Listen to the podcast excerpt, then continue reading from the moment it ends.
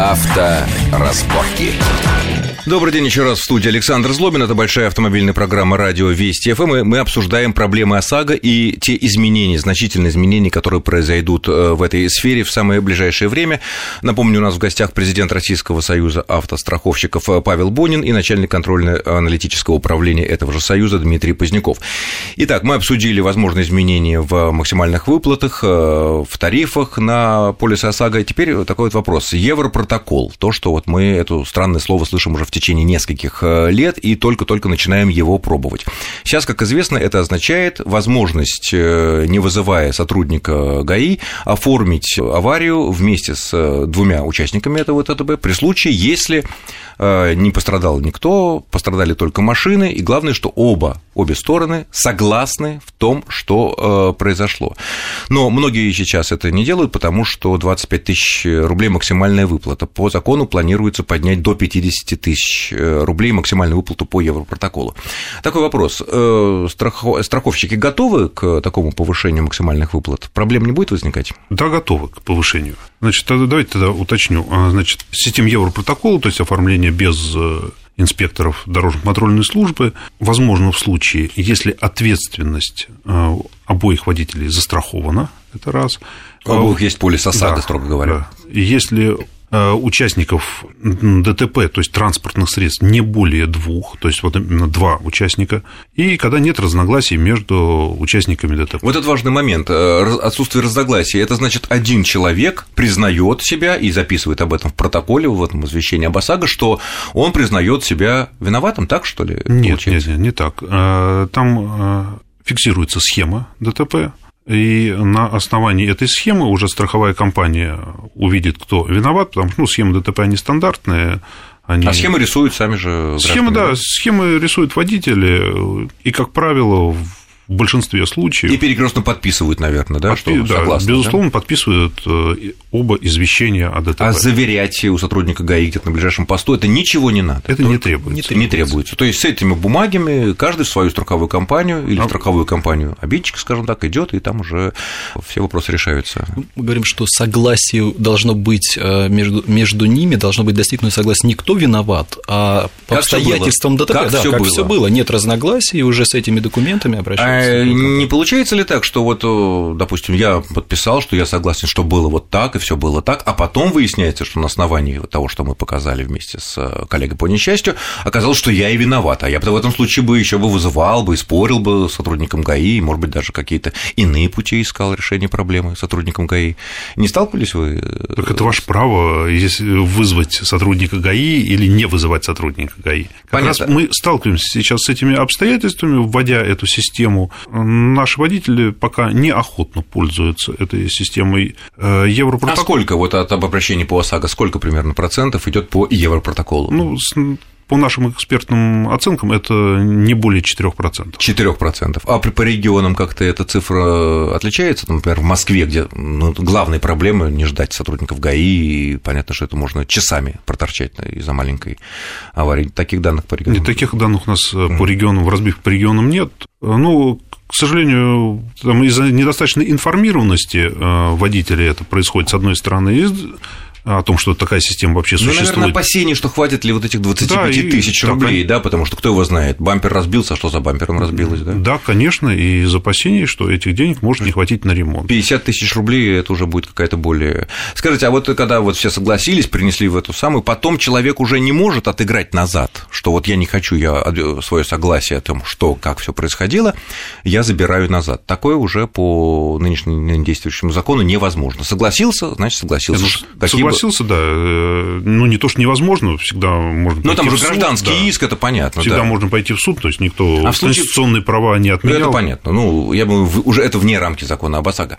А если э, скрываются гораздо более серьезные повреждения, вот посмотрели, ну, несколько царапин, ну, вмятина, ну, трещина, а потом выяснилось, что там, я не знаю, глушитель надо менять. Э, в этом случае тоже только гражданское уже производство, гражданский иск обидчику. Ну, вот быть. как раз это вот как раз те риски, которых наши водители покупатели, страхователи как раз и опасаются и дожидаются... Обоснованно все таки наверное. Частично обоснованно. То есть потом подать он после того, как он это подписал Европротокол и отдал в страховую компанию, что-либо изменить, там сказать, у меня вот тут справка из автосервиса, что у меня там двигатель полетел, э, уже ничего не принимается по закону. Э, по закону нет, это, этой возможности уже нет. Это возможность. Поэтому 50 тысяч рублей, ну, все таки как-то это, наверное, отчасти решит эту проблему.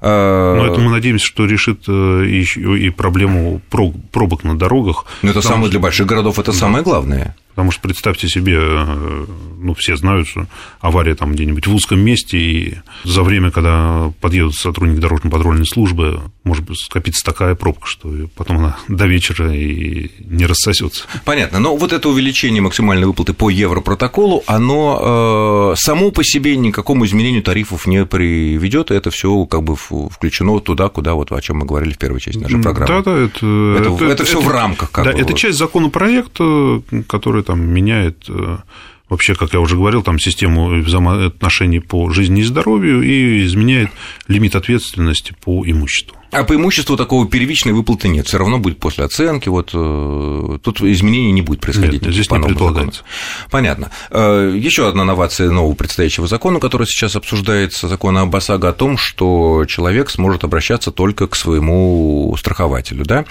А вот сейчас есть какая-то, скажем так, статистика о том, сколько людей обращаются к страховой компании обидчика или к страховой компании к своей, там, где он купил, когда сейчас есть возможность и туда, и туда обращаться? Ну, мы говорим... ну либо туда, либо да, туда, естественно. Безусловно, статистика ведется, ведется мониторинг помесячно, поквартально, динамика меняется в пользу того, что клиент начинает обращаться в свою страховую компанию за возмещением. Это удобно, потому что он знает эту компанию. А, но если на начальном этапе введения норм и работы этих норм э, обращалось порядка 5-7%, то сейчас э, ближе к 16-20% доля тех, кто заявляет э, убыток прямому страховщику, то есть своему Уже страховщику. Себе.